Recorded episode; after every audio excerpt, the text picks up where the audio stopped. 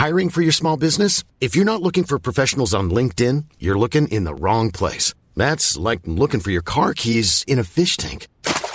LinkedIn helps you hire professionals you can't find anywhere else, even those who aren't actively searching for a new job but might be open to the perfect role. In a given month, over 70% of LinkedIn users don't even visit other leading job sites. So start looking in the right place. With LinkedIn, you can hire professionals like a professional. Post your free job on linkedin.com slash people today.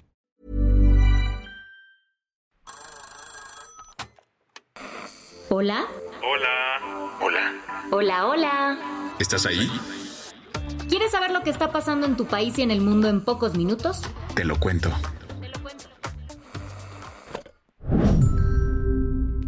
Hoy es miércoles 14 de junio de 2023 y estas son las principales noticias del día. Te lo cuento. Hoy es cumpleaños de Donald Trump, pero ayer fue un día bastante feo para el expresidente quien acabó arrestado en Miami. La ciudad de Florida vivió cierres de calles masivos e impresionantes operativos policíacos. ¿Y eso? Todo porque Donald Trump se presentó ante un tribunal federal para enfrentar 37 cargos criminales en su contra relacionados con los papeles en Mar-a-Lago. ¿Andas perdido? Es la acusación contra el expresidente estadounidense por supuestamente llevarse alrededor de 13.000 documentos top secret de la Casa Blanca a su mansión en Florida. Es la primera vez que un expresidente de Estados Unidos enfrenta cargos criminales federales. Y tiene siete encima. ¿Qué no ya había sido imputado? Sí, en abril Trump ya se había presentado en una corte en Manhattan debido al caso de Stormy Daniels. La actriz porno a la que le habría pagado para mantener su relación extramarital en secreto. Pero ojo, esto no es considerado un delito federal. Bueno, ¿y entonces cómo se puso la cosa ayer? Tras llegar a la corte, Trump fue arrestado y le leyeron los cargos. Luego, luego se declaró no culpable a través de sus abogados. En días recientes el ex POTUS ha dicho que todo se trata de una cacería de brujas, cacería de brujas, estafa, engaño. A esto se le llama interferencia a las elecciones y están haciendo lo mejor que pueden con ello. Esto para evitar que compita por la presidencia nuevamente. ¿Qué más hay? La Secretaría de Relaciones Exteriores tiene una nueva jefa en camino y su nombre es Alicia Bárcena. Tras la renuncia de Marcelo Ebrard, la Cancillería quedó temporalmente en manos de Carmen Moreno Toscano. Sin embargo, López Obrador tenía la chamba de nombrar a la persona que tomará las riendas de la Secretaría de Relaciones Exteriores por el resto del sexenio. ¿Y ya escogió? Según lo que dijo en la mañanera, sí. Designado para ocupar ese cargo a eh, también diplomática Alicia Bárcena. Ella va a ser la próxima secretaria de Relaciones Exteriores. ¿Nunca has oído hablar de ella? Alicia Bárcena es la actual embajadora de México en Chile, pero su experiencia no acaba ahí, pues como dijo AMLO, ella tiene una carrera amplísima en el campo de la diplomacia.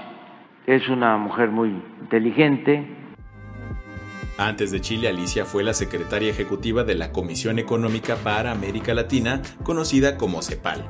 Es maestra en Administración Pública por la Universidad de Harvard y fue jefa de gabinete de Kofi Annan durante su gestión como secretario general de la ONU. Tras el anuncio, Marcelo Ebrard tuiteó de que estaba muy feliz porque fuera Alicia Bárcena quien se quedara con el changar. De momento, la diplomática sigue chambeando en la Embajada de México en Santiago, así que asumirá el cargo dentro de nueve días. Las que tienes que saber. Como la carrera de sucesión ya empezó, muchos funcionarios del gobierno están dejando su puesto para buscar hueso en las elecciones del próximo año. Uno de los comicios mega importantes es el de la Ciudad de México, que en 2024 elegirá a su nuevo o nueva jefa de gobierno. De las que más sonaba era Rosa Isela Rodríguez, pero ayer la Secretaría de Seguridad Pública y Protección Ciudadana aclaró el panorama. Ya, ya dije que me quedo en seguridad. A seguridad. Seguridad y protección ciudadana. Aquí seguiré sirviendo. Tampoco fue una decisión fácil para Rosa Isela, pues al parecer el presidente le había aventado un par de propuestas en las últimas semanas. Sí, tuvo dos propuestas y le dije, como dicen allá por el pueblo, ¿vas a querer o no vas a querer? Eso sí, no quisieron revelar cuáles fueron esas dos propuestas por las que podía optar la Secretaría.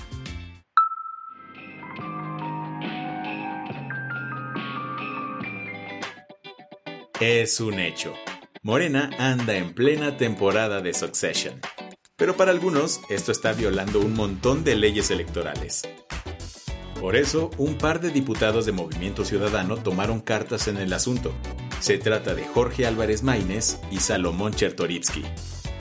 Ellos presentaron una denuncia ante el Tribunal Electoral del Poder Judicial contra el acuerdo alcanzado el domingo por el Consejo Nacional de Morena para elegir a su candidato en 2024 argumentan que viola la ley al adelantar las precampañas presidenciales por meses, pues el texto especifica que las corcholatas darán el rol por todo el país por más de 70 días. El viernes pasado, un doctor del Hospital Martín y Casa de Ecuador certificó que Bella Montoya había fallecido a los 76 años. El reporte decía muerte por derrame cerebral. Horas después, su familia se reunió en el velorio para despedirse, cuando de la nada empezaron a escuchar golpes en el ataúd. Al abrir el ataúd, encontraron a Bella luchando por respirar, aún con su bata y pulsera hospitalaria puestas. Tras llamar una ambulancia, los paramédicos la sacaron de la caja, envolviéndola en sábanas para llevarla de vuelta al hospital.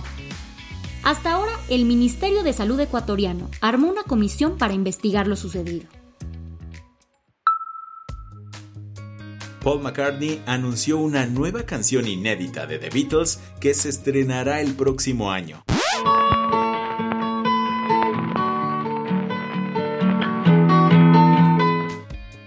Espera, espera. ¿Cómo que los Beatles? En una entrevista para la BBC, Sir Paul reveló que usaron inteligencia artificial para extraer la voz de John Lennon de una grabación de 1978. Se trata de un demo de varias canciones en cassettes entregados por Yoko Ono, la viuda de Lennon, en 1994, 16 años después de haberla grabado. Aunque el nombre de la rola no se ha revelado, las pistas parecen sugerir que podría ser Now and Then. La del vaso medio lleno. Nueva York se convirtió en la primera ciudad en Estados Unidos en implementar un salario mínimo a los repartidores de comida rápida. Gracias a un decreto del alcalde Eric Adams, a partir de este lunes, compañías como Uber Eats y DoorDash tuvieron que empezar a pagarle a sus repartidores al menos 17 dólares con 96 centavos la hora. Esto sin contar propinas. La verdad el incremento es enorme, porque antes les daban solamente 7 dólares con 9 centavos por hora. El plan es que este salario mínimo aumente 2 dólares más, dejándolo en 19.96 para 2025.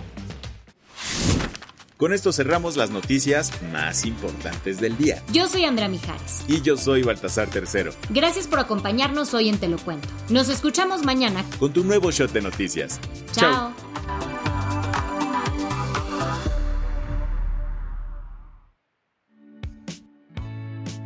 Este noticiero es una producción de Te lo Cuento.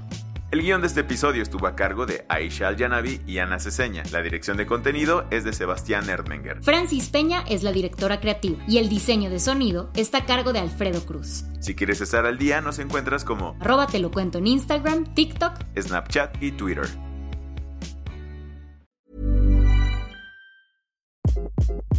Hi, this is Craig Robinson from Ways to Win, and support for this podcast comes from Invesco QQQ the official ETF of the NCAA. Invesco QQQ is proud to sponsor this episode and even prouder to provide access to innovation for the last 25 years. Basketball has had innovations over the years too. We're seeing the game played in new ways every day. Learn more at Invesco.com slash QQQ. Let's rethink possibility. Invesco Distributors, Inc.